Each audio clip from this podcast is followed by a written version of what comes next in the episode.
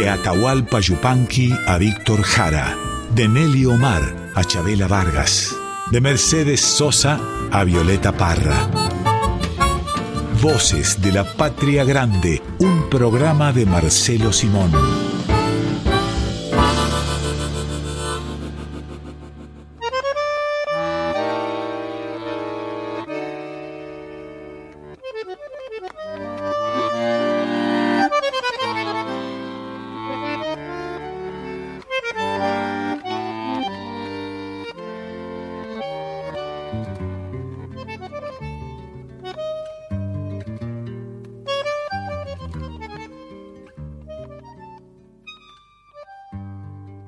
Bienvenidas, bienvenidos a Voces de la Patria Grande. Como cada domingo vamos a estar con ustedes hasta la una de la tarde. Hoy, Marcelo, prepara el pañuelo por ahí, no te pongas sentimental porque tenemos un programa especial para gente sensible. No digas, pero pañuelo para llorar. Para llorar de emoción. Está bien. Pañuelo es un símbolo interesante que se ha usado en otros tiempos, también para las despedidas, ¿no? Sí, agitando pañuelos. Agitándolos. sí. Este, y con eso, ese es el título eh, de la primera canción que hicieron estos genios que eran los hermanos Sábalos, agitando pañuelos. Pero era para bailar, porque la este, danza más consagrada, tal vez, si lo podemos decir de este modo, que tuvieron los ábalos, se llamaba así, agitando pañuelos. Era la samba. Para bailar la samba, claro, esos pañuelitos en el aire. Pero bueno, vos hablabas de la despedida, hablabas también de los pañuelos de tela, en extinción, absoluta extinción de los pañuelos de tela. Sí, eh, la verdad es que yo no me doy cuenta, pero ahora que lo, que lo decís es verdad, no usamos más pañuelos de tela, lo cual está bastante bien, desde luego, ¿no? Eran de una higiene discutible los pañuelos de tela. Sí, totalmente, pero, pero tenían su, tenían su gracia, tenían su ritual, ¿no? Yo me acuerdo mi mamá planchando los pañuelos de mi viejo, que siempre salía con un pañuelito limpio, no sé para qué, pero bueno, andaba con el pañuelo ahí en el bolsillo. Sí, pero no había hombre que se preciara que no saliera con el pañuelo planchado, sospecho yo. No, no sé, yo no he planchado ni siquiera en los bailes, que, que era mi destino natural. Bueno, eso es bueno, no planchar en los bailes es bueno. Sí, pero a mí no me sacaba nadie. Hoy el tema que nos propone Pedro Patzer, por eso empezábamos hablando de los pañuelos, de la emoción, es estampas emotivas. Son canciones argentinas que son estampas emotivas. Está bien, es curiosa la palabra estampa, este, antigua palabra que también se vinculaba a lo que le pedíamos siempre en nuestra religión mayoritaria, en las creencias en Argentina, la que le pedíamos al cura, ¿no? Una estampita, no existen más, pero cuando yo era chico era, eh, le pedíamos, no sé, al cohete, no sé para qué, para molestar. una estampita, ¿eh? Para molestar. Para molestar, desde luego. o para para lograr que, que, nos miraran los compañeros y que vieran que el cura nos daba bola, ¿no? Em, ¿Y vos has estado cerca del cura porque fuiste monaguillo, Marcelo? Sí, es verdad, es verdad. Estaba muy cerca del, del cura. Mi, mi padre fue seminarista, de modo que esto me creaba un contacto más o menos cercano con nuestra religión mayoritaria, que es la católica, que curiosa, pero agradablemente quiere decir universal. Ser católico quiere decir ser universal, ¿no? No lo he revisado, pero recuerdo que esta era la acepción que teníamos del catolicismo, ¿no? y yo soy tan jovato que pertenezco a la época en que los curas andaban con sotana, ¿no? Sí. Con este curioso hábito que, que ya creo que no se usa, por lo menos no los, no los veo por la calle.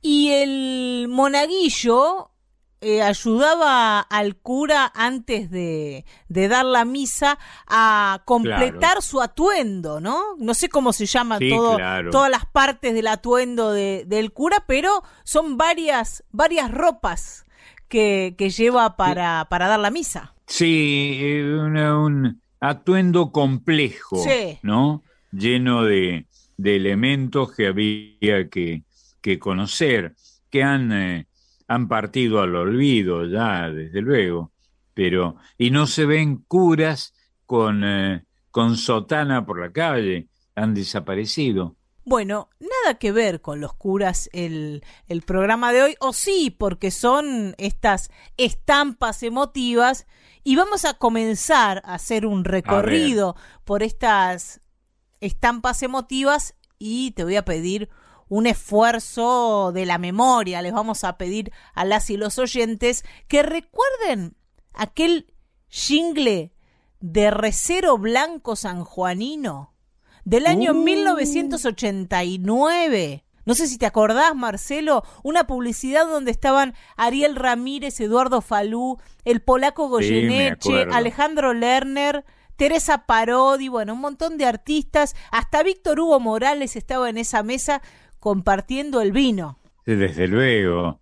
Bueno, eh, digamos, nuestra religión mayoritaria no desdeña incluso para los rituales solemnes la presencia del vino en escasa cantidad. Yo me acuerdo también por mi familia la existencia del vino de misa, que me parece poco agradable el recuerdo que tengo del vino, me gusta el vino, desde luego, pero, pero el vino de misa era poco grato, ¿no? Era dulzón, creo recordar, no me producía una, una sensación grata. Sí, es, es un vino fragante, dulce, el, el vino de misa, ¿no? Sí, es verdad, es verdad. En buena parte de nuestras familias hemos crecido con ese, con ese recuerdo y con esa mística curiosa del vino de misa, que es, este, que es una palabra eh, muy interesante. De ahí sale también lo de puesta en escena, mise en scène, ¿no? En cierto modo. Vamos a irnos al año 1989. 89, a ver. Quienes tengan la indecencia de haber nacido después de ese año, vamos a pedirles que se, que se llamen a silencio directamente. Nosotras y nosotros vamos a recordar este jingle de recero blanco sanjuanino que se llama Hay que cantar de nuevo al vino. Y además la consagración como una marca, en cierto modo, de un oficio bien campestre, para acudir a una antigua palabra, que era el, el, que manejaba las reses, el recero, el que sabía manejarse, para usar con una vieja palabra, con estas bestias mansas que eran las reses. Vamos a, a escuchar este jingle televisivo. A ver.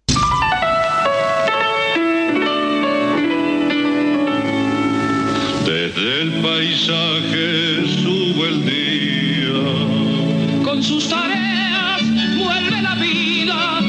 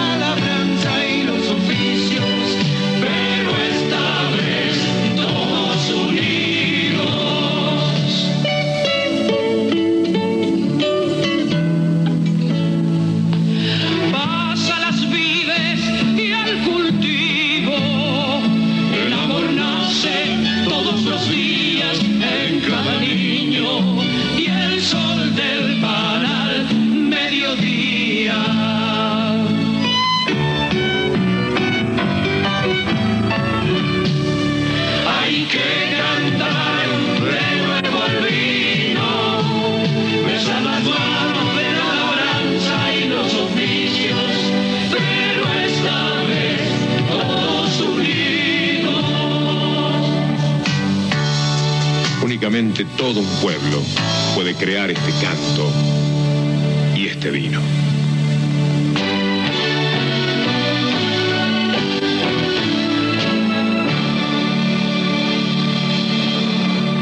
Hay que cantar de nuevo al vino, el jingle de Recero Blanco Sanjuanino, donde escuchábamos y participaban para quienes recuerdan esa imagen y quienes no la recuerdan la pueden ir a buscar a YouTube, anda dando vueltas por ahí. Ariel Ramírez, Eduardo Falú, Roberto Goyeneche, Alejandro Lerner, Teresa Parodi, Cacho Tirao, Silvina Garré, Sixto Palavecino, Domingo Cura, Juan Carlos Baglietto y en el cierre, Víctor Hugo Morales.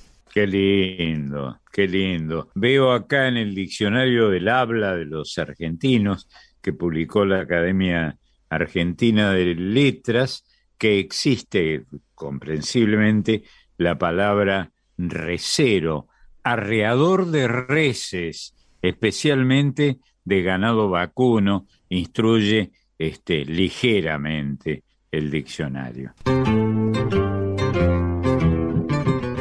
Del año 1989 nos vamos a ir a un recuerdo ochentoso también. Así comienza Pedro invitándonos a recorrer estas estampas emotivas.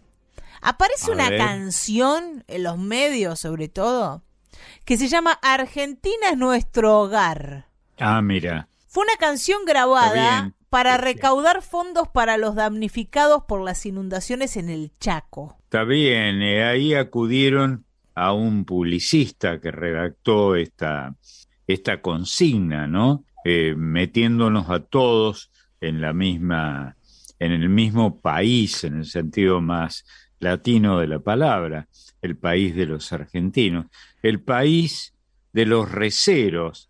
No había solo receros en la Argentina, pero, pero los receros, estos arreadores de reses, tenían mucho que ver con nuestra supuesta identidad, aunque mucha gente que ha hablado de folclore no ha estado nunca en el campo. Aquello de tu lugar, mi lugar, nuestro lugar, es aquí, no lo dudes ni un instante, es eh, aquella canción argentina, es nuestro hogar, inspirada en esa campaña solidaria que se llamó USA for Africa, donde participaron un montón de artistas norteamericanos que cantaban We Are the World, ¿te acuerdas, ah, Marcelo? Era para, para una colecta o, una campaña eh, para conseguir fondos para paliar el hambre en Etiopía. Esa era la ambiciosa idea de, estos yankees de We Are the World. Aquí en Argentina se hizo Argentina es nuestro hogar con un montón de eh, figuras de la música popular.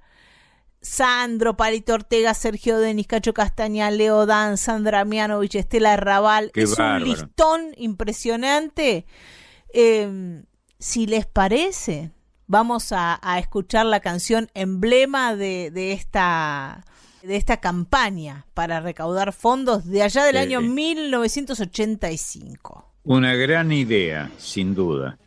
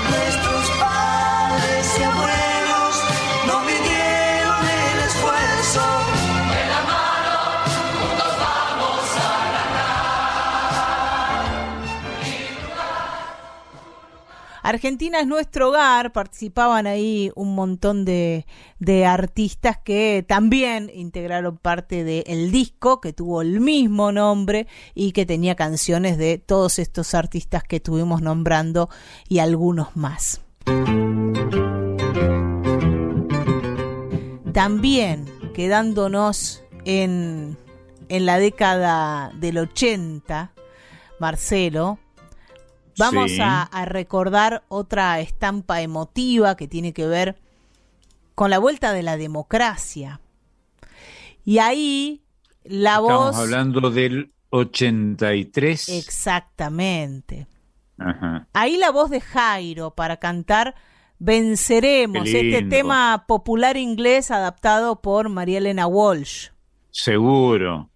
Bueno, Jairo fue cobijado amorosamente por, eh, por estas grandes artistas como María Elena Walsh, ¿no? Esta creadora extraordinaria que si, si a mí me pidieran, cosa que no han hecho, que eligiera el mejor autor de todos los tiempos en la Argentina, yo elegiría a María Elena Walsh, que adoraba a Jairo. Aprovechamos, Marcelo, para, para abrazar a Jairo y a su familia en estos días que acaba de perder a su compañera, a Teresa. Es cierto.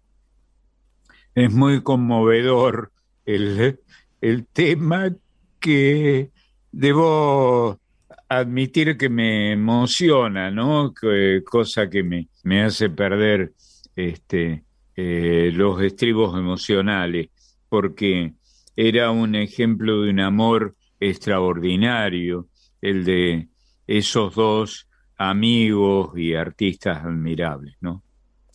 Venceremos es una canción que nos remonta a ese año 1983 del que Claro. hablabas, Marcelo, la voz de Jairo como, como un militante del alfonsinismo y además como un artista que, que volvía a su país, ¿no? Sí, es cierto. Y además que asumía esta, este combate contra, contra el, enemigo oculto que habíamos tenido enemigos espantosos internos, este, las tiranías que hemos sufrido también en la Argentina, y cuando él cantaba Venceremos, todos sentíamos que estábamos en primera fila en combate contra las tiranías que sufrimos en nuestra tierra.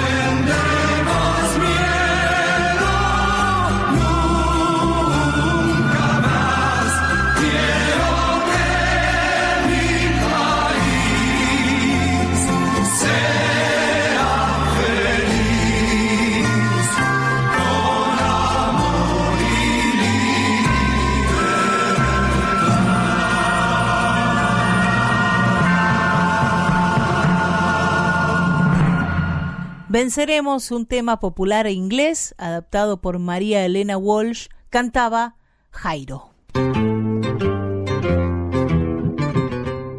Seguimos recorriendo estampas emotivas y te voy a llevar, Marcelo, al recuerdo de, alguien muy querido por vos y, y de dos artistas muy admirados, además. Facundo Cabral y Alberto Cortés y ese vuele bajo de Facundo. Sí, que es una canción maravillosa, que pedía que por favor no te hagas el águila, somos gorriones apenas, volemos bajo, qué, qué genialidad de Facundito, qué personaje tan, tan querible además tan argentino, tan nuestro, te dan ganas de abrazar su recuerdo, cosa que en cierto modo estamos haciendo. Vamos a hacerlo ahora mismo también con esta canción que es una es una canción emotiva, pero es una canción de la de la sabiduría, ¿no? Que, que pretende explicarle a alguien que recién está empezando el recorrido cómo habría que manejarse para, para no seguir haciéndole mal al mundo, volar bajo. Es cierto. Alguna vez vi en alguna película extraordinaria, me parece que italiana, de aquellos años 60, 70, también un elogio al, a los gorriones, ¿no? Al, no al vuelo del águila o de los cóndores, que son tan lindos, que quedan tan bien en, en las pinturas históricas, ¿no? Pero los nuestros son los gorriones. Vuele bajo, lo van a cantar Facundo Cabral y Alberto Cortés.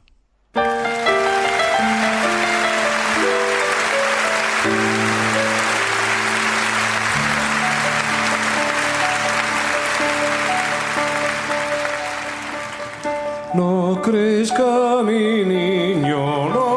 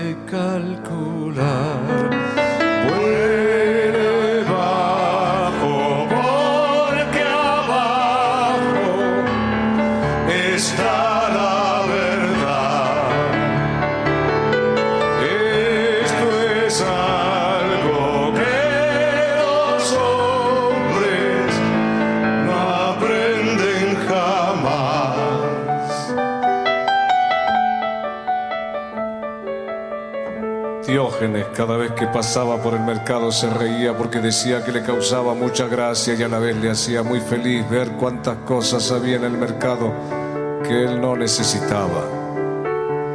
Es decir, rico no es el que más tiene, sino el que menos necesita. Es decir, mano ocupada, mano perdida. Es decir, el conquistador por cuidar su conquista se transforma en esclavo de lo que conquistó, es decir, que jodiendo se jodió. San Francisco tenía una de las fórmulas de la felicidad. Deseo poco y lo poco que deseo lo deseo poco. Dios quiera que el hombre pudiera volver a ser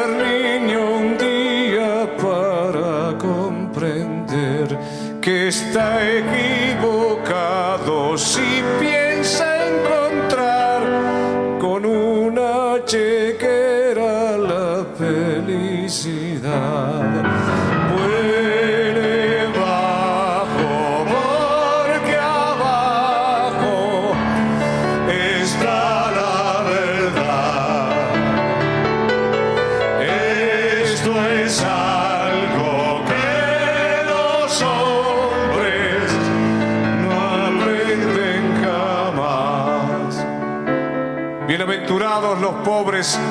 espíritu, porque de ellos será el reino de los cielos, que si se me permite, y de esto doy fe, donde hay justicia, pero ante todo donde hay amor, que es la más alta justicia, el reino de los cielos incluye a la tierra, aunque los hombres no aprenden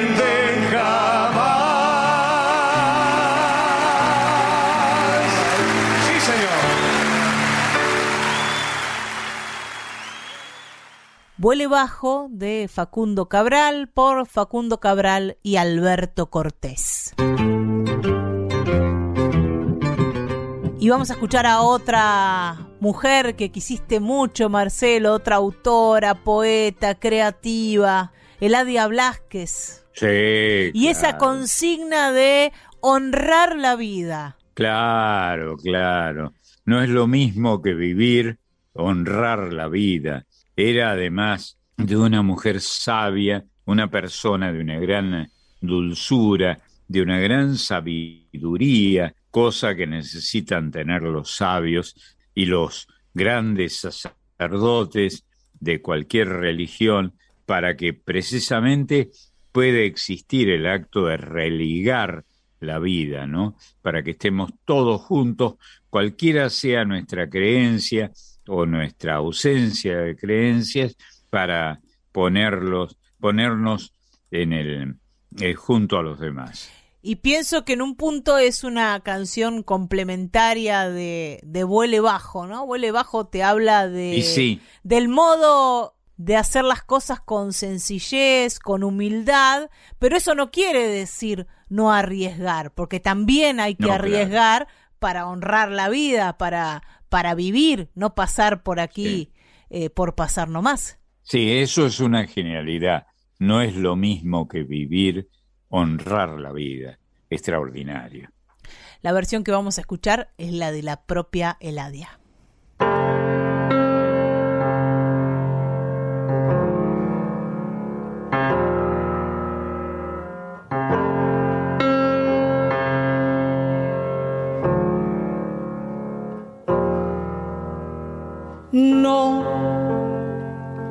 Permanecer y transcurrir no es perdurar, no es existir, ni honrar la vida. Hay tantas maneras de no ser, tanta conciencia sin saber, adormecida. Merecer la vida no es callar y consentir tantas injusticias repetidas.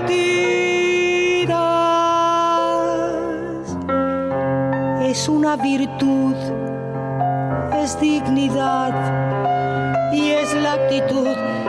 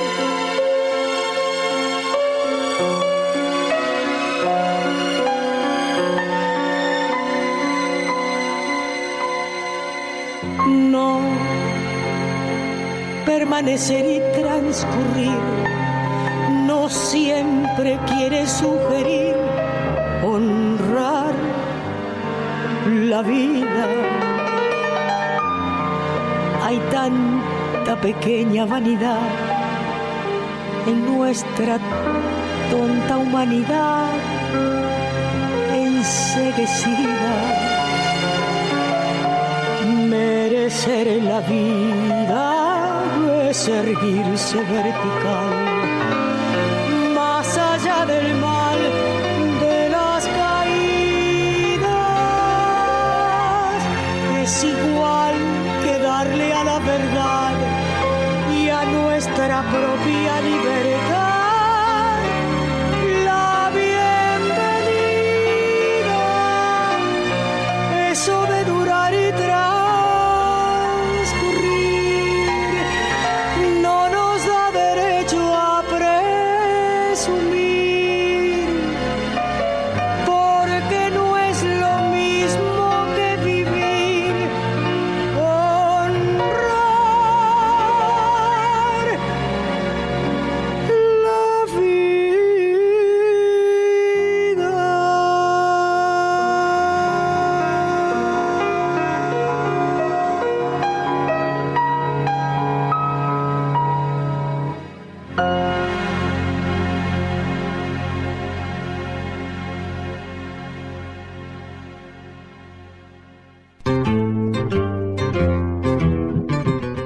en Voces de la Patria Grande en un domingo de estampas emotivas. Si hay algo que nos hace emocionar, son estos pibitos y estas pibitas y vernos reflejadas y reflejados en ellos y en ellas y repasar nuestra propia infancia de la mano de los que la están viviendo ahora mismo. Para hacer entrar al piberío, para dejar emocionar por ellas y por ellos, está aquí Marisa Ruibal. ¿Cómo andás, Mari? Muy bien. hola, qué lindos. Me dejaste sin palabras. Hola, Marisa. No era la idea. ¿Cómo te va, Marce? No, es que me estoy emocionando igual Gracias, gracias, pero ha sido una presentación tan linda que, bueno, es como para decir, hola, ¿qué tal? Y podría irme en este momento, ¿eh? Porque ya está, no, por ya favor. cumplido, Marian. No, no, queda, quédense. Bueno, bueno, el piberío y yo nos quedamos entonces porque en este domingo de estampas emotivas que nos propone Pedro, hoy me quise quedar con estas cosas que tienen que ver con el amor, que tienen que ver con los papás y los chicos, con esta relación. Eh, los niños son puro amor, ellos no tienen grises. Y me pareció un día importante para rescatar esto. Todo de lo que te voy a hablar hoy tiene que ver con el amor. ¿Tenés ganas, Marce? Sí, claro, naturalmente. Todos necesitamos de él, aunque sea en porciones minúsculas, ¿no? Un poquito de amor estimula y sienta bien, como decía una propaganda bobalicona de cuando yo era chica. y, los peques saben del amor, ¿eh? Ellos dan amor todo el tiempo. Y nosotros, eh, te, hablo como docente, como mamá, sí, em, claro. podemos tener un montón de problemas, pero cuando estamos en contacto con ellos, las cosas se transforman. Así que eso quise rescatar hoy. El amor en todas sus instancias. Por eso quiero empezar, si me permitís, Marce, compartiendo una poesía con vos. ¿Puedo? Dale, por favor. Esta poesía se llama Amor en la biblioteca. Mira. Es de Liliana Cineto, forma parte de un libro que ahora te voy a contar cómo se llama. Las ilustraciones son de Irene Singer, que es una artista plástica e ilustradora argentina. Liliana ya la conocemos, les he contado varios cuentos de ella, docente, escritora, narradora. Y esta poesía dice así, cuentan que cuentan que había una vez una princesa que vivía en un estante de una vieja biblioteca. Su casa era un cuento de hadas que casi nadie leía. Estaba entre un diccionario y un libro de poesías. Solamente algunos chicos acariciaban sus páginas y visitaban a veces su palacio de palabras. Desde la torre más alta suspiraba la princesa Lágrimas de tinta negra deletreaban su tristeza. Es que ella estaba aburrida de vivir la misma historia que de tanto repetirse sabía de memoria. Una bruja la hechizaba por envidiar su belleza y el príncipe la salvaba para casarse con ella. Cuentan que cuentan que un día, justo en el último estante, alguien encontró otro libro que no había visto antes. Al abrir con suavidad sus hojas amarillentas, salió un capitán pirata que estaba en esa novela. Asomada entre las páginas, la princesa lo miraba. Él dibujó una sonrisa solo para saludarla. Y tarareó la canción que el mar le canta a la luna y le regaló un collar hecho de algas y espuma. Sentado sobre un renglón, el pirata cada noche la esperaba en una esquina del capítulo 14. Y la princesa subía una escalera de sílabas para encontrar al pirata en la última repisa. Así se quedaron juntos hasta que salió el sol, oyendo el murmullo tibio del mar en un caracol. Cuentan que cuentan que en mayo los dos se fueron un día y dejaron en sus libros varias páginas vacías. Los personajes del libro ofendidos protestaban. Las princesas de los cuentos no se van con los piratas. Pero ellos ya estaban lejos, muy lejos en alta mar, y escribían otra historia conjugando el verbo amar. El pirata y la princesa, aferrada al brazo de él, navegan por siete mares en un barco de papel. Lindo. ¿Qué tal este amor en la biblioteca, Marce? Lindísimo. A mí me emocionó mucho porque em, pensar en estos cuentos que hablan de amor para los chicos, no todos se animan a escribir poesías de amor para ellos, y Liliana lo hizo. Yo Es te dije que te iba a contar, es verdad, es verdad, ¿viste? Porque es como que para los chicos es como que parece que es una temática que ellos no los puede llegar a, a cautivar o que ellos no la viven, y sin embargo la viven a diario. Y en este libro, escucha cómo se llama, A ver, 20 poesías de amor y un cuento desesperado. aludiendo un poco a un título de Neruda. Exactamente, Los 20. exactamente. Los 20 poemas de amor y una canción desesperada Eso de mismo. Dojorti, que era el apellido verdadero de Pablo Neruda. Así es, Marcia, aludiendo a estos 20 poemas de amor y una canción desesperada, Liliana escribió 20 poesías de amor y un cuento desesperado.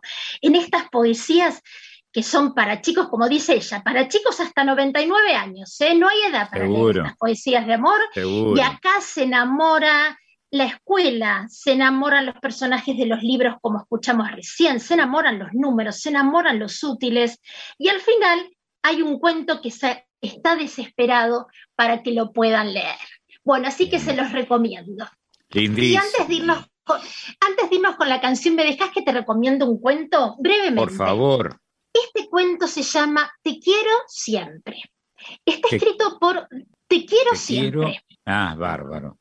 ¿Y sabes por qué lo, lo quise traer hoy? Porque habla del amor incondicional de los papás hacia nuestros hijos. Ah, bueno. Hagan lo que hagan, sientan lo que sientan, pase lo que pase, nosotros amamos a nuestros hijos y lo importante que es lo que rescata este libro Es que ellos reciban eso. es cierto, es cierto. Eh, en este libro constantemente es una mamá osa que habla con su hijito y todo el tiempo le dice, te quiero siempre, no importa lo que sientas, no importa lo que hagas. Y vos me vas a querer si yo, el osito le va poniendo un montón de ejemplos a su mamá y la mamá le dice, yo te voy a enseñar a salir de esa situación que te hizo enojar, que te hizo llorar, que te hizo poner mal con un amiguito, pero siempre te voy a querer. Y esto es tan importante, Marce, porque Seguro. esto hace que los chicos se transformen en adultos seguros, abiertos, que confíen en sí mismos, que tengan una autoestima fuerte, porque el amor incondicional del hogar forma esas bases para adultos felices, seguros, y que, bueno, ¿qué, qué más queremos los papás, no? Que nuestros hijos se transforman en personas plenas eh, y dándoles nosotros esa base, y que después les crecen alas y vuelan y son felices. Bueno, este es el amor y, y la emotividad que quise traerte en este domingo. Lindo, lindo.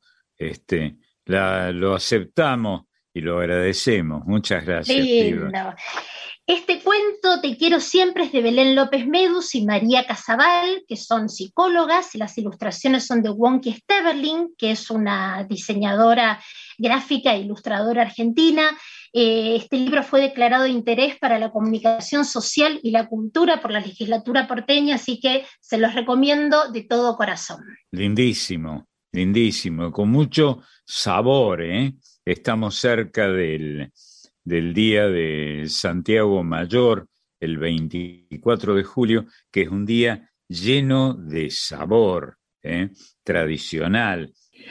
Bueno, y nos vamos con la canción como siempre. Nos despedimos con esta canción, Marce, que se llama. Gira Luna, Gira Sol. Lindo, linda idea, que, que es eh, interesante que esta flor, ese cereal, este, tenga el nombre de girasol y no mirasol, ¿no?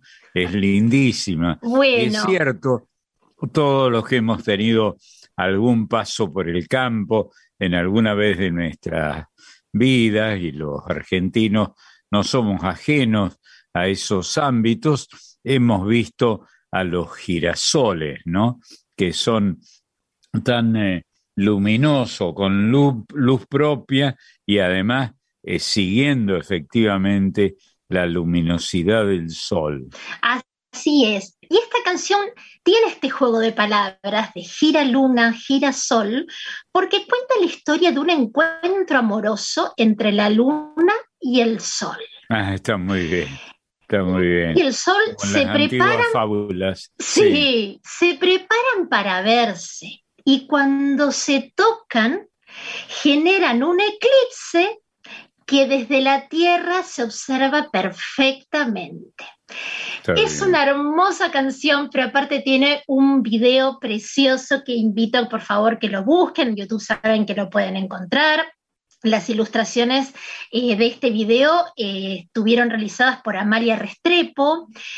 Eh, Giraluna Girasol es de Tita Maya, que es una, una pedagoga colombiana que falleció el año pasado, ha sido una Mira. gran pedagoga, trabajó muchísimo para las infancias, y quienes lo van a interpretar, en realidad Canto Alegre lo va a interpretar, pero las voces que ustedes van a escuchar son las voces de dos pequeños, dulces voces de dos pequeños que se llaman Sofía Ospina y Simón Rosas. Mira, ahí aparece un Simón, que es un nombre Apareció un Simón.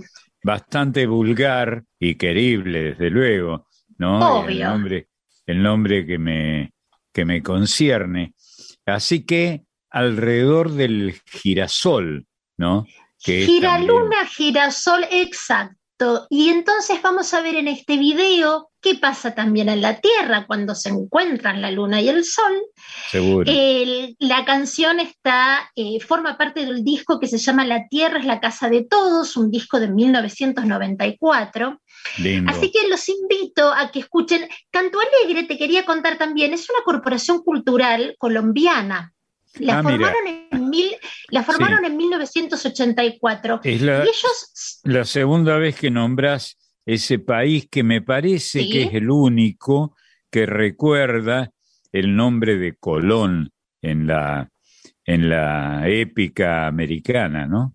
bueno, es- Canto Alegre justamente lo que quiso hacer desde sus inicios es pensar en las infancias, producir para las infancias música, espectáculos infantiles, pero que también incluyan a las familias. Así que si quieren chusmear un poquitito más de esta corporación Canto Alegre, los invito a que lo hagan. Por ahora yo me despido con Gira Luna, Gira Sol, en esta estampa tan bonita del encuentro de la luna y el sol, y me despido con las dulces voces de Sofía y de Simón. Muchas gracias, Marisa. Eh, Un hermoso. beso enorme. Gracias, Marce. Un beso enorme. Los beso, abrazo a la distancia. El abrazo para Marisa Ruibal, que ha pasado por Voces de la Patria Grande.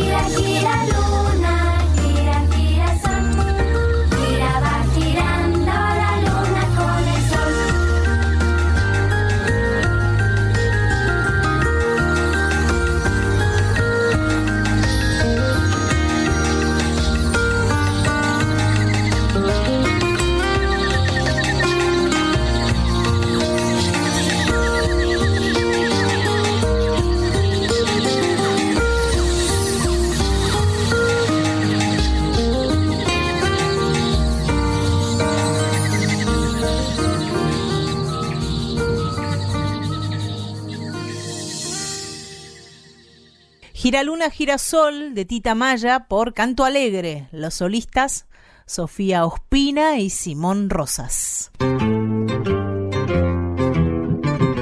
Voces de la Patria Grande con Marcelo Simón por Folclórica 987.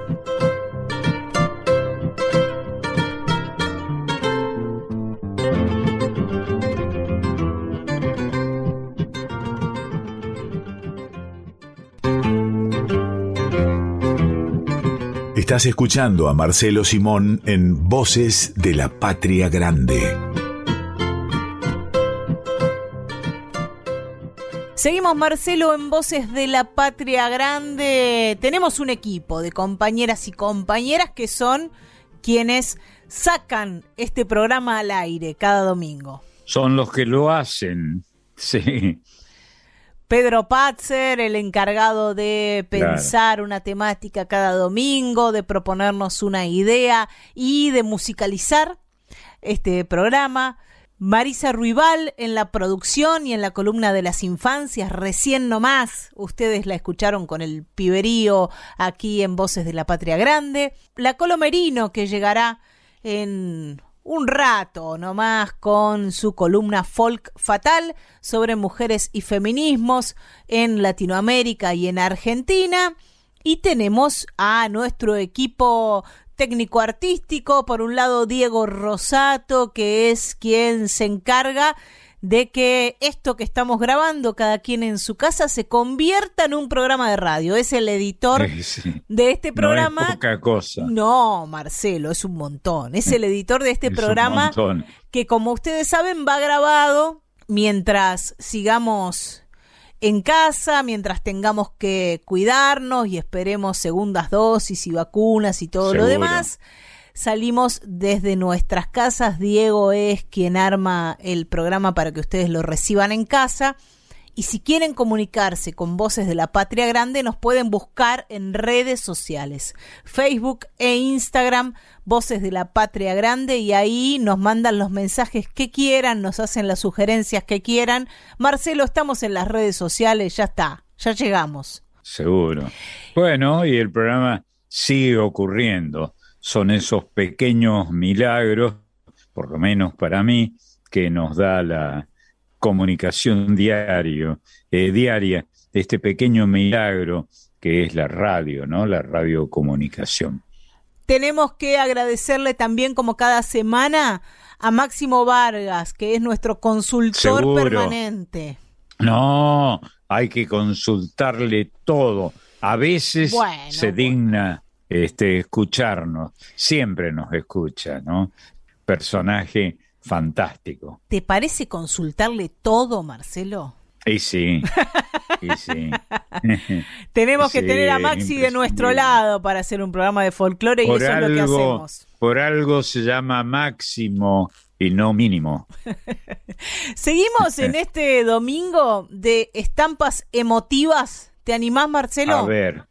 Dale. Vamos a ser testigos junto a un gordito de gafas de un amor, de un amor en Puerto Poyenza. Uh, Esta canción. Qué canción fantástica, dramática y risueña. Qué, qué genialidad, ¿no? Qué genialidad esa canción y a su vez eh, una, una canción revolucionaria para la época porque está hablando de una relación entre dos mujeres en un momento en el dos que mujeres que se aman en el que eso en, en, un momento en el que no, no aparecían estas historias en el cancionero popular y sin embargo pese a ser un tema que desde luego está desde la historia del mundo sin embargo cayó bien no no hubo que explicar nada. Se cantó desde el comienzo, desde que apareció la canción, como natural, como es natural el amor, sean quienes fueren sus protagonistas. Una canción que se ha convertido en un himno, una canción que compuso Marilina Ross, una alta artista de nuestro país, no solo cantora, letrista, compositora, sino una actriz impresionante. Una actriz extraordinaria, extraordinaria. además una mujer comprometida no solo con su forma de amar, cosa que se ve en esta canción, sino también una mujer Sí, comprometida políticamente, que siempre en los momentos en los que tuvo que, que decir su idea, estuvo, ¿no? Ahí, diciéndola. Sí, Una canción que, que se convirtió en un himno, la vamos a escuchar en las voces de su autora, Marilina Ross, y de Sandra Mianovich. qué lindo.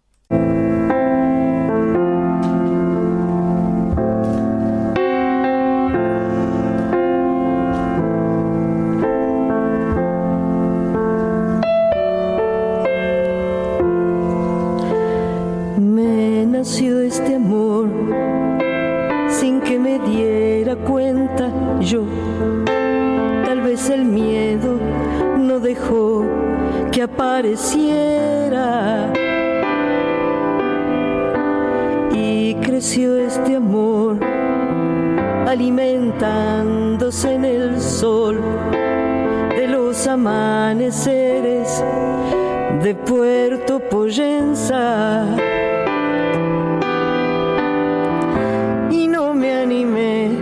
A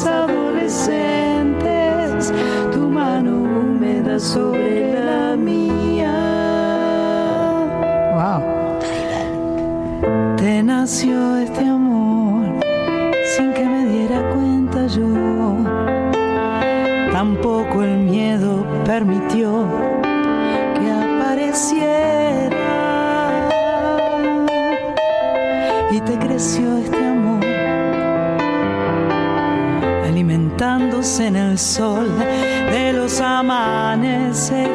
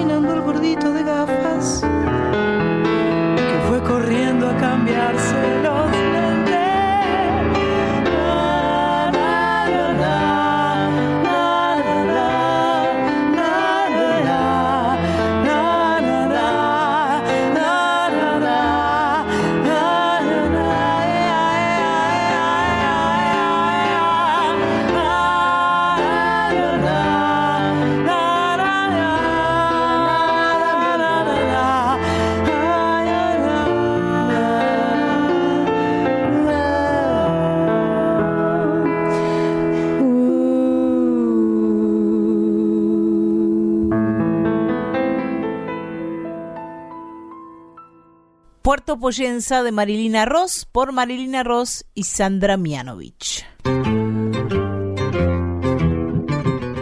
Seguimos con estas estampas emotivas, un domingo para dejarnos llevar, para emocionarnos, para no andar escondiendo la lágrima. Y vamos No. a ir ahora a una canción de Jorge me, me van sigue der gustando Sí. la palabra, la antigua palabra estampas. Me parece que se adecua muy bien a lo que estamos escuchando, ¿no? A la sección que estamos viendo. La canción que, que nos va a emocionar ahora es de Jorge van der Mole, se llama Canción del Pinar, Ah, seguro. que, que Bueno, tiene un montón de es uno de versiones. los más grandes autores que ha tenido la, la Argentina en todos los tiempos. Que tiene, decía, un montón de, de versiones. Por ejemplo, aquella clásica de Silvina Garré. Quiero dejar todas las palomas en el cedro de tu alma y todo el beso en tus pies. Qué bueno. Vamos Qué a, bueno. a escucharla ahora, esta canción, en una versión mucho más reciente, la del cordobés Juan Em. Iñaki. Linda la idea, otro un capo, Juan Iñaki. Otra idea fantástica, ¿no? Un cedro que es un, eh, iba a decir un animal, que es un árbol tan lleno de vida, ¿no? El, eh, el cedro lleno de palomas. Es fantástica la idea.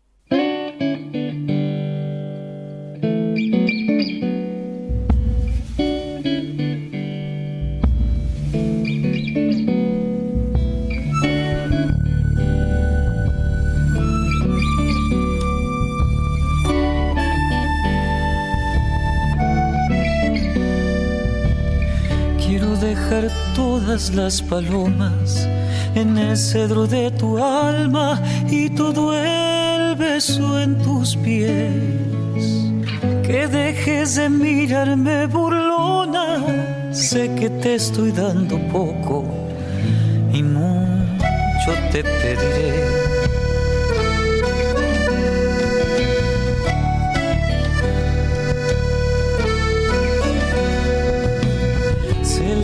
Nube sola en mi pradera, seré tu querido verde y será sombra en mi mitad.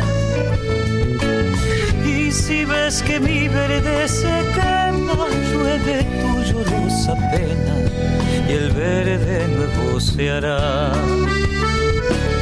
Y que no te vayas un febrero detrás de aquella bandada sabache hacia el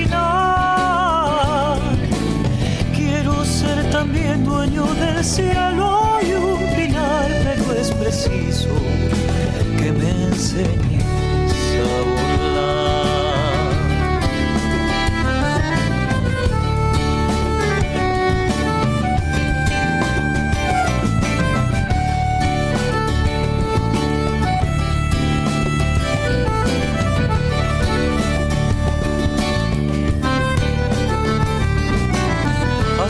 sol cercano a la distancia, hazte en mi recuerdo leño y quémate en mi interior.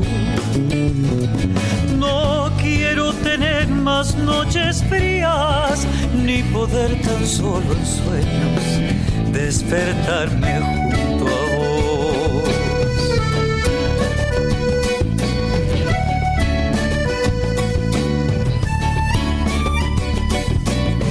que tengamos alrededor nuestro y emberré nuestros nombres y mucha sombra por dar. Y cuando lleguemos a la tierra, únete conmigo en sabia, así haremos sombra igual. Y que no te vayas un febrero detrás de aquella bandada sabatia ser también dueño del cielo y un pinar, pero es preciso que me enseñes a volar.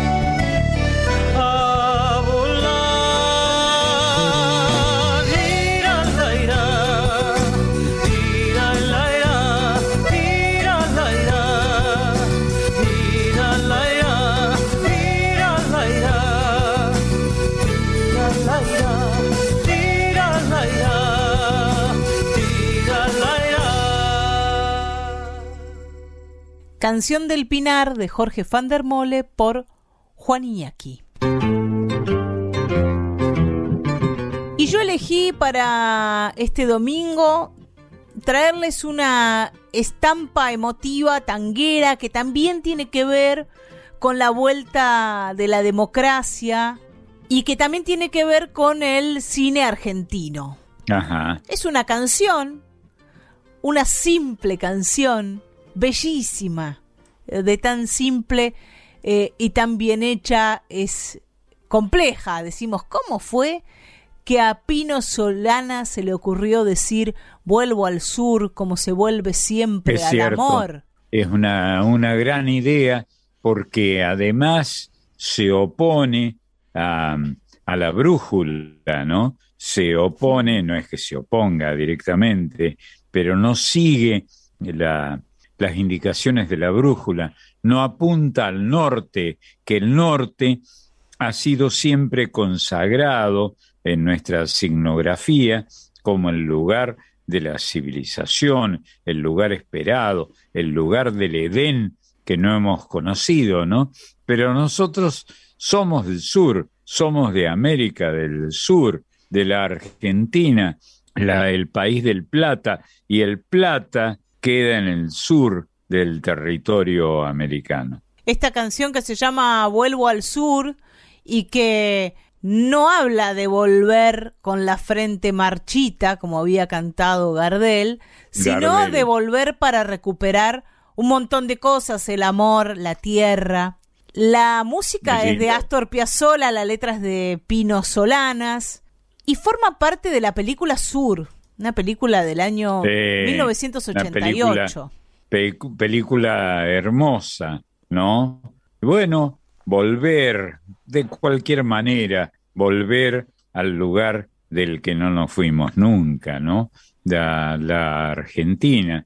Mi propio, algunos de nosotros tenemos familiares muy directos, en mi caso, mi papá, que no nacieron en la, en la Argentina, nacieron en Europa y sin embargo, este, silabeaba esta canción como si él hubiera nacido a orillas del riachuelo, cosa que creo que le hubiera gustado. Una película que hablaba de la vuelta de la democracia, pero sin romantizar esa vuelta de la democracia, Claro. sino Sin mostrando, idealizarla, mostrando las heridas que dejaba seguro. la dictadura cívico-militar argentina, la del 76 al 83, porque tuvimos tantas que tenemos que decir la última dictadura. Recordemos que mostrar las heridas es una actitud de, una, de un credo que yo respeto mucho, aunque no estoy, nací en él, no, no estoy muy, muy cerca de él, que es el credo cristiano, ¿no? Cristo mostró alguna vez ante sus discípulos sus heridas, el, el símbolo del combate, que es una idea extraordinaria y fuertemente religiosa. Y esta película no solo nos habla de el hecho más dramático, tal vez, de la última dictadura militar, que son las y los desaparecidos, sino que Claro. cuenta algunas otras cosas, la vida de aquellos que salen de la cárcel y tienen que volver a su casa y se encuentran que su amor ya no es su amor, ya encontró otro amor en otro lado. Bueno, todas esas pequeñas historias que se iban tejiendo en la vuelta de la democracia con Miguel Ángel Solá, Susu Pecoraro, Lito Cruz, Philippe Lyotard, Ulises Dumont, Gabriela Toscano, Qué Natán bueno. Pinzón, bueno, un elenco impresionante, hasta Fito Páez bueno. participa de esta película, que es una película que siempre recomendamos volver a ver, como todo el cine de, Seguro. de y qué Pino bueno Solanas. que nombres a Natán Pinzón, que era un feo extraordinario. Sí, qué. Alguien que no era, no era Alain Delon, Mm. ¿no? Este, un lindo de la época. Era un feo, pero qué actor fantástico. Y qué creíble que resultaba ese, ese actor argentino, uno de los tantos grandes actores que ha tenido la Argentina, hombres y mujeres. Pino cuenta en varias películas, ¿no? La, el exilio, la vuelta de la dictadura, está en el, el exilio de Gardel, está La Nube, que es ya después el neoliberalismo que va avanzando en Claro. los 90. Cuenta esa historia entre los 70 y los 2000, porque también habla después en otras películas del saqueo de los recursos naturales, por ejemplo. Pino Solanas Ah, es sí, un, es verdad. un gran cronista. Y podemos decir desde Un antes, gran porque... cronista y un gran crítico Sí. de la dictadura fue, sin duda. Un gran creador. Digo, podemos ubicarlo un poco antes a, a Pino Solanas entrevistando a Perón, ¿no? En Puerta de ah, Hierro, cierto, es cierto. junto a Octavio es Getino. cierto, es cierto. Bueno, él, como muchos de nosotros, eh, cualquiera sea nuestra eh, importancia política, la mía ninguna, desde luego, él tuvo, como muchos de nosotros, simpatías por el peronismo, un movimiento tan fuertemente argentino, tal vez el más importante de los movimientos intestinos políticos que ha tenido en eh, respuesta a las dictaduras la tierra de los americanos y especialmente de los suramericanos. Bueno, y antes de eso también la hora de los hornos. Bueno, Pino Solanas cuenta la historia argentina desde los sesenta y pico hasta, hasta Claro. Pasados los 2000. Digamos que mm, formó parte del peronismo, del peronismo revolucionario cuando joven. Y que después estuvo en la vereda de enfrente del kirchnerismo, por ejemplo, que después también en la última elección estuvo en la boleta del Frente de Todos y que falleció en, noviembre del 2020 Sí. a causa del COVID, siendo Del COVID. embajador de Argentina ante, ante la UNESCO en, en Qué París. bárbaro, qué bárbaro. Sí, ciertamente. Bueno, eso es lo que hay, ¿no? Con nuestra historia reciente. Lindo lo que has mostrado, Pebeta. Pero la cosa no termina aquí, porque la estampa emotiva de la película Sur es la participación del polaco Goyeneche.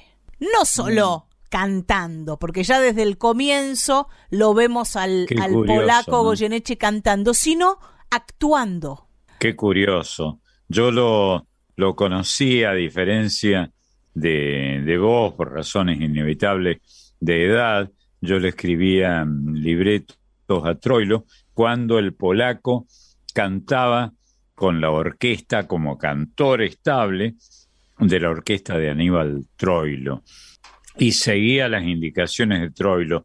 Después empezó a mostrar su beta actoral, ¿no? Que era notable la del polaco. Pero solamente actuó, si bien él decía las canciones y actuaba las canciones, el único lugar donde actuó fue esta película, Sur, donde hacía el personaje de Claro. Amado, que era el papá Claro. del personaje de Susupe Coraro, que había quedado en su casa sola mientras su compañero, Floreal, el personaje que interpreta Miguel Ángel Solá, estaba preso, es. estuvo preso durante la dictadura y sale y ahí va a encontrarse qué es lo que quedó del barrio, qué es lo que quedó de su amor y de su casa. La historia del, del polaco actuando el- en Sur, en la película Sur, no fue fácil. A él no le resultó fácil actuar en el cine. Si bien lo hacía, era un Claro. tipo histriónico en el escenario, que sabía contar historias, que sabía emocionar Sí. con una canción o haciendo un relato, no sé, lo escuchamos con Carrizo y era un contador con de historias maravilloso. Sí. Bueno, Antonio fue eh, un gran eh, receptor de esas historias y un gran eh, motor para que esas historias tuvieran vida propia, ¿no? Todavía la Argentina le debe un gran homenaje a Antonio Carrizo, a él nos estamos refiriendo. Le costó al polaco ponerse en la piel de Amado este personaje, pero porque le daba timidez, le daba fobia el tema de, Y sí, de filmar, eran de cantores, actuar. Eran cantores que actuaban con... eh, las orquestas tenían 13, entre 13 y 15 músicos, y para de contar, y dos cantores. Y para de contar, eso era todo. Y el locutor presentaba con las clásicas glosas que hoy eh, suenan un poco, este, en fin, un poco reiterativas y las pasamos aquí, que presentaba, el locutor presentaba y los cantores cantaban con la orquesta, pero apenas moviéndose dos pasos del, del ámbito del eh, auditorio en el que se presentaba esa orquesta, el auditorio de lo que es hoy Radio Nacional, por ejemplo, en Maipú 555, que era el auditorio de la vieja Radio El Mundo de Buenos Aires. Contó Pino Solanas que lo tuvo que engañar en algunas escenas, ¿no? Le dijo que, que estaban haciendo una pasada y todo el Ah, equipo mira. técnico hizo silencio, filmó por las dudas, por si, por si esa toma quedaba, y así salieron varias de, las tomas de Sur, Qué donde el polaco hace este personaje entrañable, que es un papá de, del personaje de Susupe Coraro, un poco atorrante, un cantor de boliche, un tipo amiguero, un tipo que añora un pasado que se fue y que interpreta en esta película Vuelvo al Sur de una manera que no sé si, si, si es posible siquiera intentar empardarle en la emoción, No, en la no entrega de esta, de esta versión. Hay un montón de versiones hermosas de Vuelvo al Sur, pero me sigo quedando con esta, con, con la del polaco Seguro. en la película Sur. Seguro, lindísimo, piba, hermoso. Vamos a escucharlo ahora.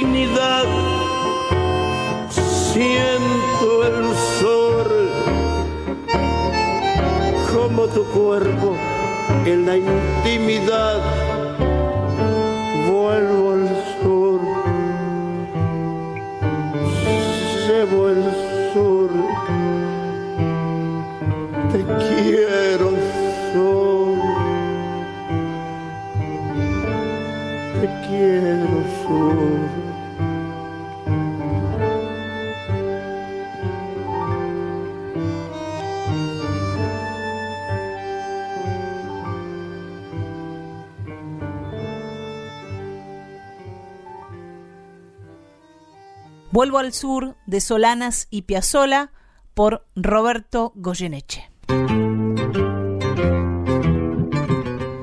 Seguimos en Voces de la Patria Grande con estas estampas emotivas y vamos a ir a una canción que es emotiva, pero en gran parte porque remite a una época de alguna ingenuidad, alguna época de, de canciones pasatistas en algún punto, pero de artistas angelados, como fue Sandro, Roberto. Sánchez, y una muchacha y una guitarra. Era un placer, yo lo, lo este, percibí varias veces, encontrarse con, con Sandro, con Roberto, un gran creador, eh, notable, eh, notable, y un gran tipo, un gran tipo, al quien no podías sino querer y, por supuesto, admirar. El atractivo que tenía sobre la gente era impresionante,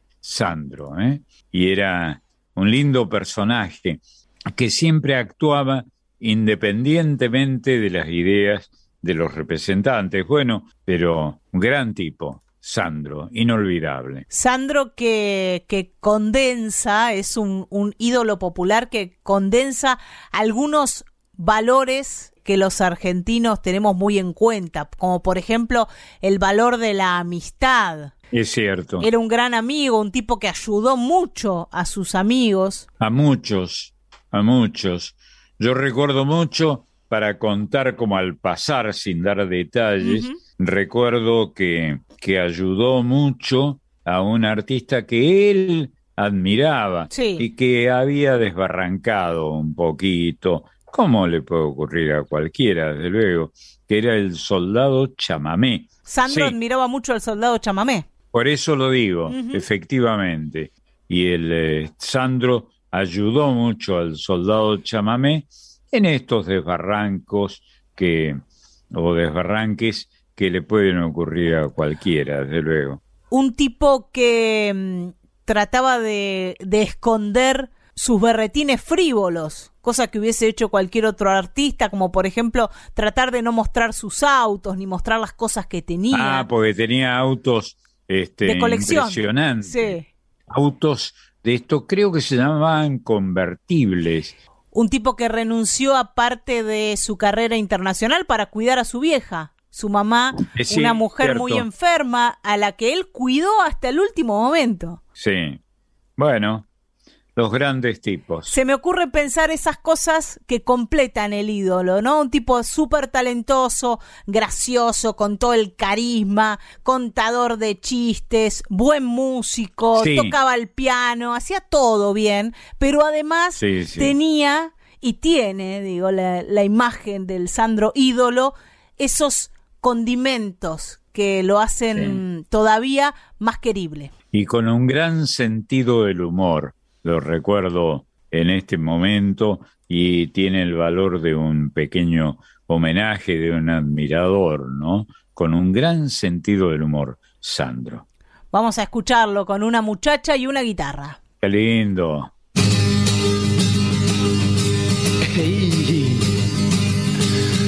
Una muchacha y una guitarra para poder cantar. Esas son cosas que en esta vida nunca me han de faltar. Siempre cantando, siempre bailando, yo quisiera morir. De cara al cielo, sobre este suelo en el que yo nací. No quiero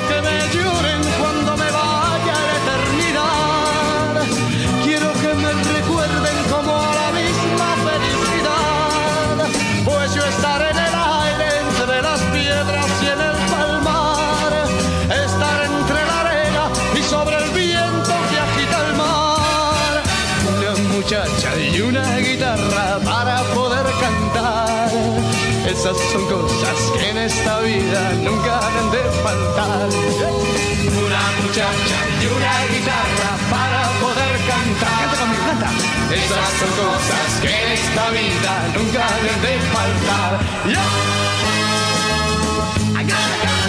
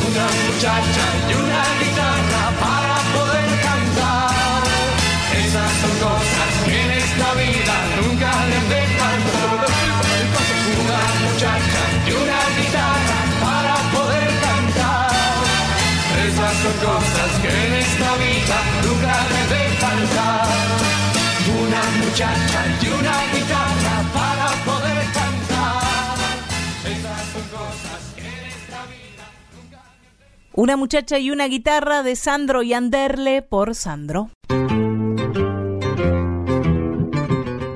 En Voces de la Patria Grande llega el momento de las mujeres, los feminismos en América Latina, en Argentina. Para eso está aquí Emiliana La Colo Merino. ¿Cómo estás, Colo?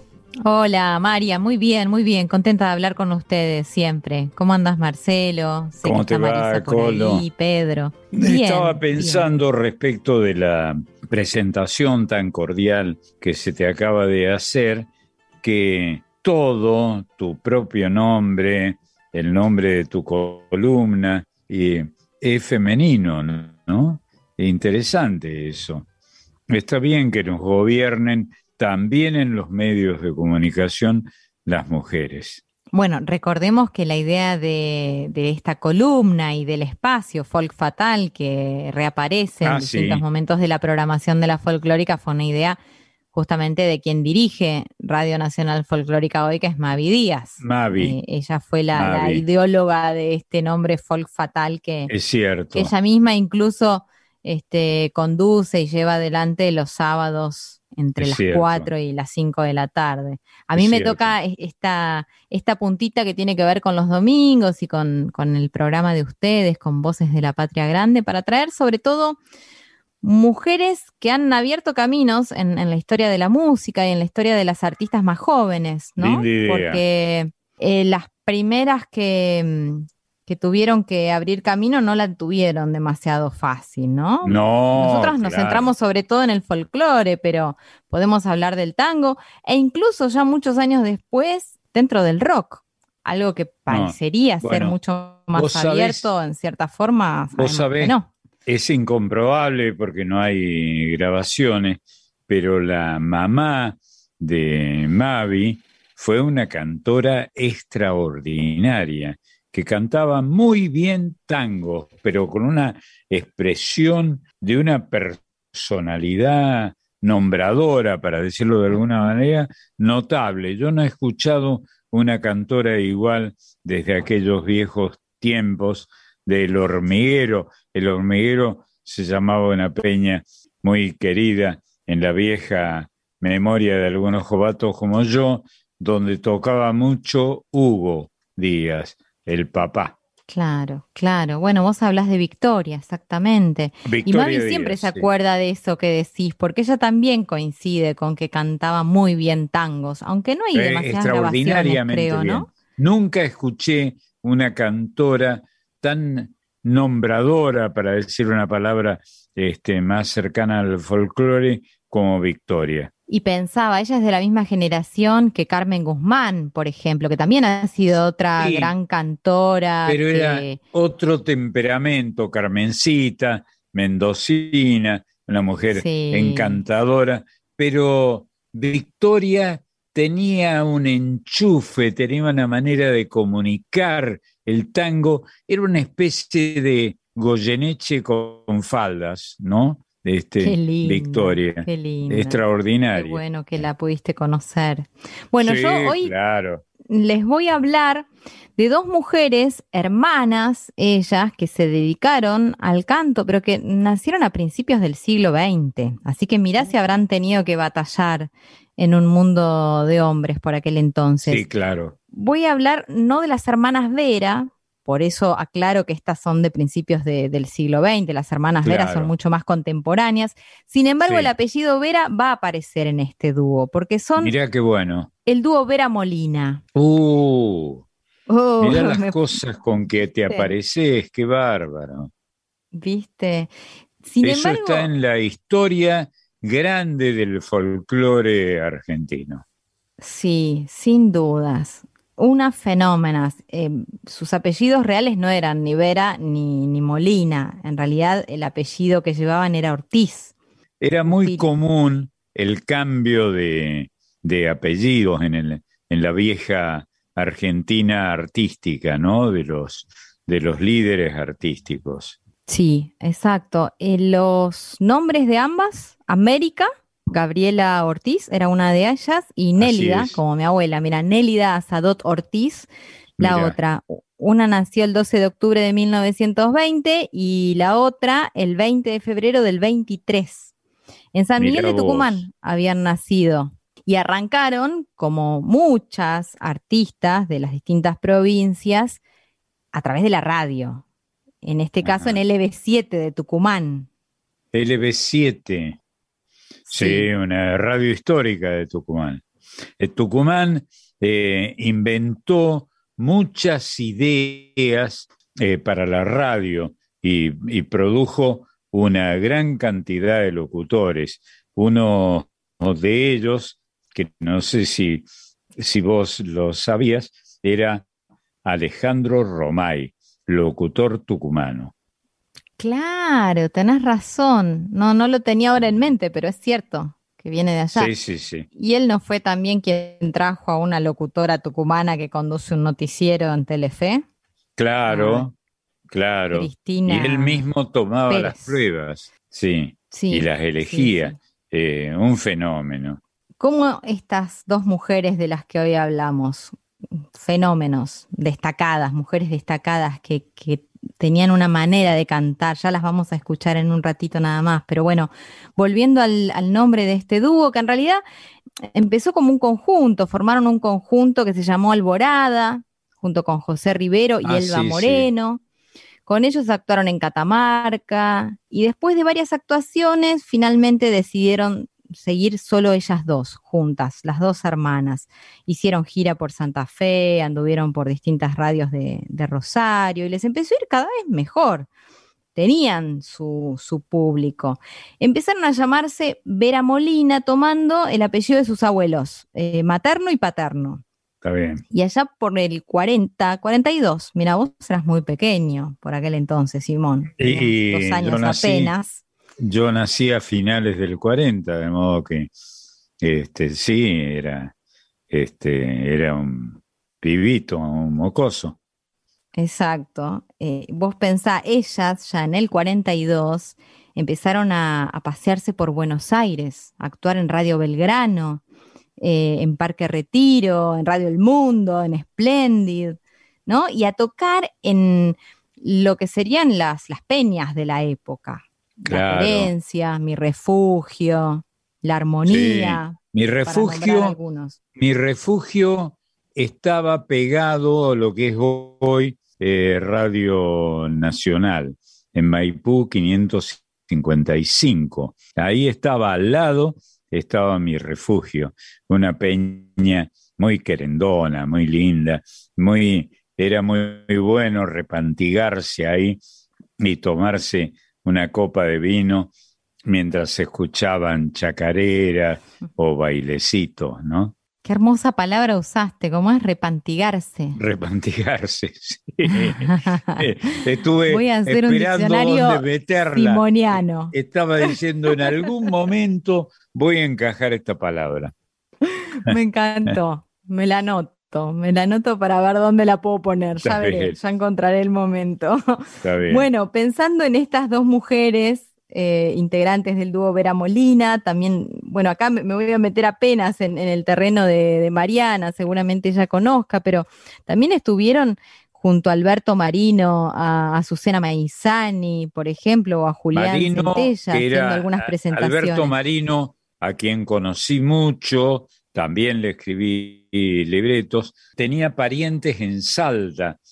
Él era de apellido Marinaro, un apellido que según él alguna vez coqueteó con eso, que decía que era de la mafia siciliana. Este, yo creo que era un alarde que él hacía, pero bueno, era Marinaro de apellido. Ahora, ¿cómo se usaban los seudónimos por aquel entonces? Mucho más que ahora. No había quien eh, sostenga su apellido original.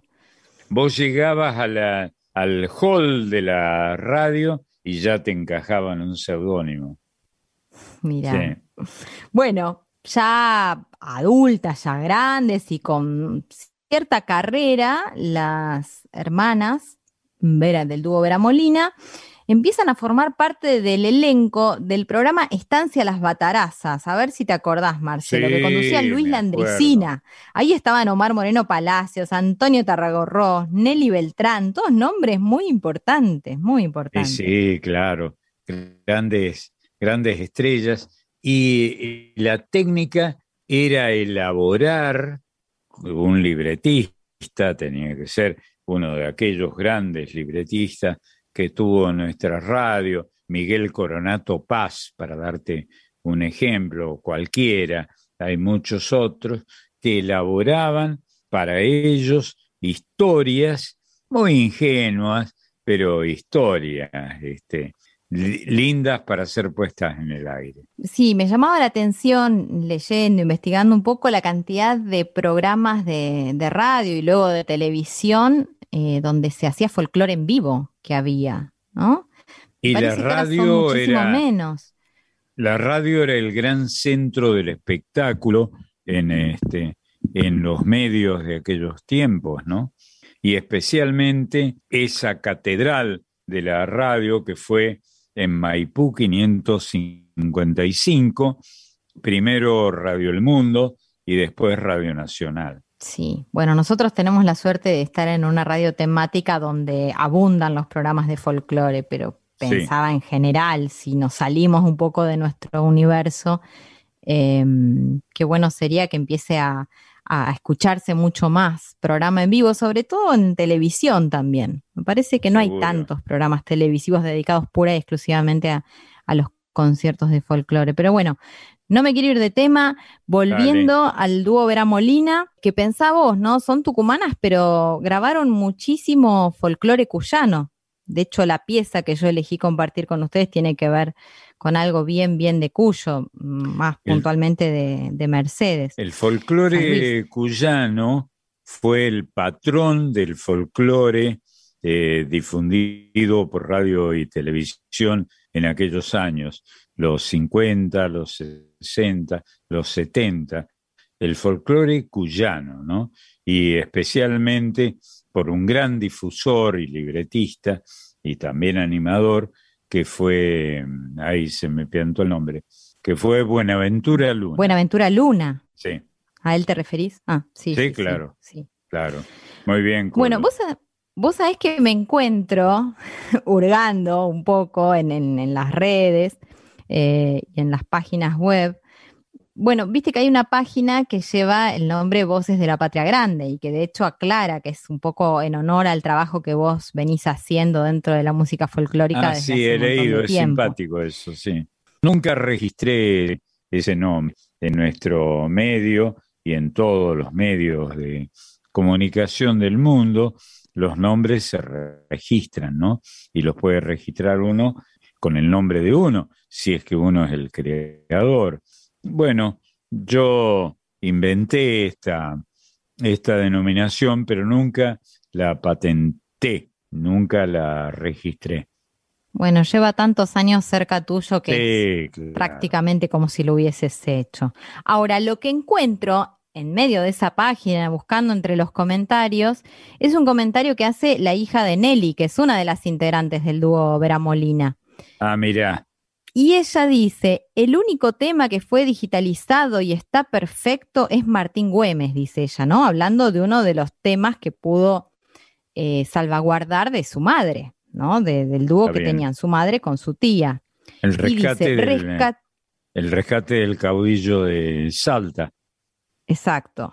Este, pero bueno, ella habla del audio y y dice que fue rescatado por Marcelo Simón para la colección Folklore. Así Ah, que mira agradece la hija, exactamente la hija de, de Nelly, a Marcelo Simón, que haya rescatado esa pieza del folclore, que por otra parte, parece ser, fue muy, muy criticada la versión de, de estas mujeres, porque cantan un malambo, hecho y derecho. Y como lo han grabado allá por los años 50, parece ser que un malambo no quedaba bien o no era bien visto a, a la figura femenina. Sí, ¿no? El malambo eh, era porque- cosa de hombres. Me acuerdo, y además porque se suponía que el malambo no tenía letra. Una danza, una danza de hombres, como acabas de decir, que no tenía letra, ¿no? Era talega de pan, talega de pan. Se decía con ese retintín, se, eh, se simulaba que se bailaba un malambo. Los Huancahuá, ese grupo extraordinario, grabó hace muchos años un malambo inolvidable, Talega de Pan. Qué capos. Mm. Bueno, interesante lo que traes entonces, porque no solo fueron criticadas por, eh, por meterse en un ritmo que en general bailaban los hombres, sino que además tuvieron el tupé este, de, de cantarlo, de ponerle letra, digamos, y, y animarse a hacerlo. es. Dos mujeres, dos mujeres jóvenes, que se hayan animado, que hayan grabado, que hayan trabajado aún frente a las críticas recibidas. En los últimos tiempos, América, que, que siempre hizo la segunda voz del dúo, bueno, tuvo un problema en las cuerdas vocales que le impidieron poder seguir cantando, así que Nelly siguió su carrera como solista algún tiempo más, no demasiado. Fíjate vos que Nelly falleció en marzo del 2008 y América en septiembre de ese mismo año, así que prácticamente se fueron juntas de, este mundo, ¿no? Mirá Nosotros vos. vamos a escuchar, como te decía más temprano, algo bien cuyano, es una, una cueca evocativa de José Adimanto Zavala, se llama Calle Angosta, con la idea Eh, para del rescate de Villa de Mercedes, estampas. Villa Mercedes San Luis, esa calle maravillosa que subsiste, a la que solo le, fal- le faltaba, como en la Fundación Mítica de Buenos Aires que escribió Borges, solo le faltaba una cosa, la vereda de enfrente. Eso, esa es una idea conmovedora, realmente eh, digna de un gran poeta, de un pensador, de alguien que tiene una gran imaginación y una gran certeza. Decime si no es una estampa emotiva esta, volviendo a la idea disparadora de, de Pedro. Escuchar Sí, Calle claro. Angosta de, de José Zavala y en la voz de estas dos mujeres jóvenes, Vera Molina es el dúo que va a sonar. Bueno, Eh, y dos con ella palabras para. Zavala, dos palabras Sí. para Zavala. No conocí, desde luego, que yo me he criado en este, en este ámbito de lo que llamamos folclore, los folcloristas profesionales. Y Zavala fue el dueño de la sonrisa, siempre se lo dije, y él seguía sonriendo. Fue el dueño de la sonrisa más cautivadora que tuvo el folclore en todos los tiempos. Y nunca, eh, nunca anduve adulando a los sonreidores de turno, ¿no? Pero Zavala sonreía como nadie, un gran creador y un músico extraordinario. Acompañaba, Alfonso y Zavala, acompañaban a un gran actor que recuerdo siempre, que era Juan Carlos Mareco, Pinocho. Es cierto, claro, a él le encantaba todo lo cuyano. De hecho, Sí, grabó claro. alguna que otra cosa con los quillahuas y qué, Sí, sí, qué es bueno que lo traigas. Es verdad. ¿Cómo sabes, Simón? Qué bárbaro, No. ¿eh? Se puede estar charlando horas. Bueno, bueno, no, pero, pero se acabó ya. Bueno, nos vamos entonces. Bueno, yo me voy, ustedes se quedan, yo me voy, los dejo como les decía Dale, con nena. Nelly y América Ortiz, el dúo Vera Molina cantando Calle Angosta de José Zavala. Bueno, hasta el domingo y gracias. De una vereda sola, una vereda sola tenía la calle angosta. Solo le faltaba la vereda de enfrente. El abrazo para Emiliana La Colo Merino, que ha pasado por Voces de la Patria Grande.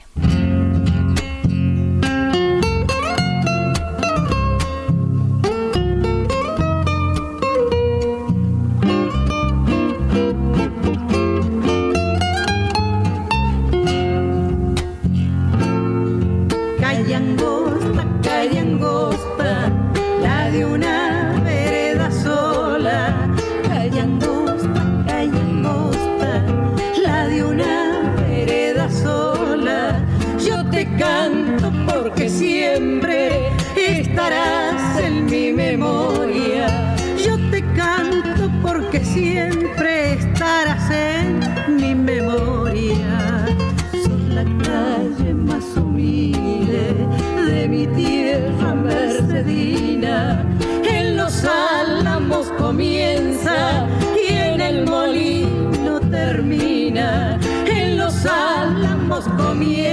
y en el molino termina. Calle angosta, calle angosta, si te habrán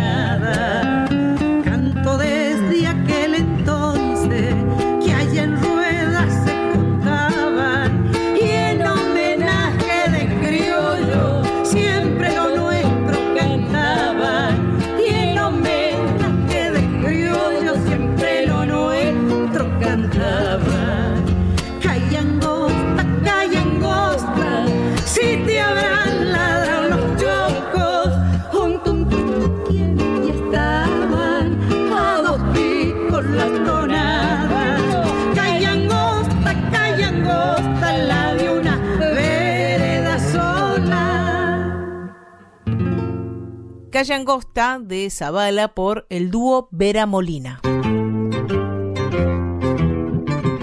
Y ya estamos en el final de este Voces de la Patria Grande. Marcelo, nos hemos rodeado de estampas emotivas, hemos juntado un montón de estampas emotivas. Sí, y muchas conmovedoras, ¿eh?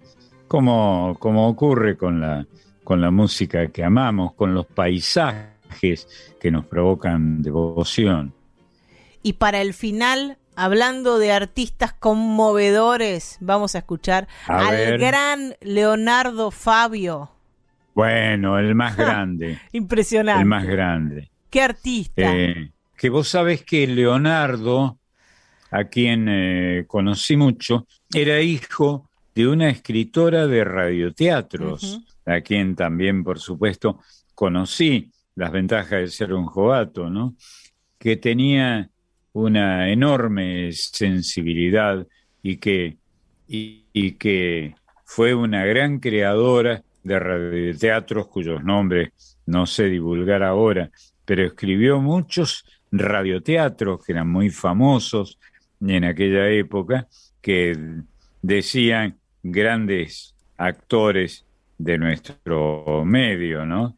Que ya no, no están. Era, muy común que en nuestro medio hubiera radioteatreros del tipo de Eduardo Rudi, para dar un ejemplo como al pasar, que seguramente no les sonará a ustedes, pero que fue un ídolo en aquellos tiempos. Nos vamos a ir escuchando a Leonardo Fabio con la guitarra de Cacho Tirao en una versión de Fuiste Mía un verano. Lindo. Mejor cierre para este programa de estampas emotivas, no se me ocurre. Lindo, lindísimo. Y nos reencontramos el domingo que viene a las 11 de la mañana. Aquí, Marcelo, ¿vas a andar por acá, por la folclórica? Pero si vas a estar vos, no me pierdo. Voy a estar acechándote todo el tiempo. A ver cuándo apareces. Nos encontramos entonces el domingo que viene. Las y los dejamos con Leonardo Fabio.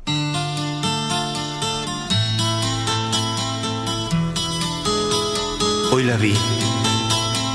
Fue casualidad. Yo estaba en el bar. Me miró al pasar. Yo le sonreí quise hablar. Me pidió que no, que otra vez era, que otra vez era, que otra vez era. Tierno amanecer, sé que nunca más. ¿Cómo olvidar tu pelo?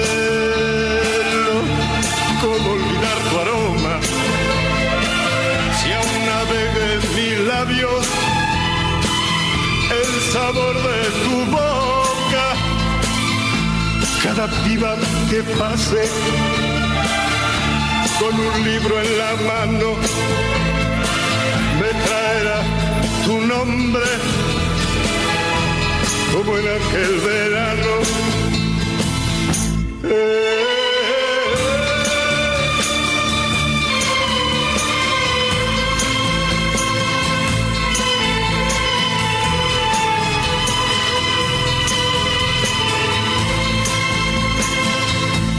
tenía un verano,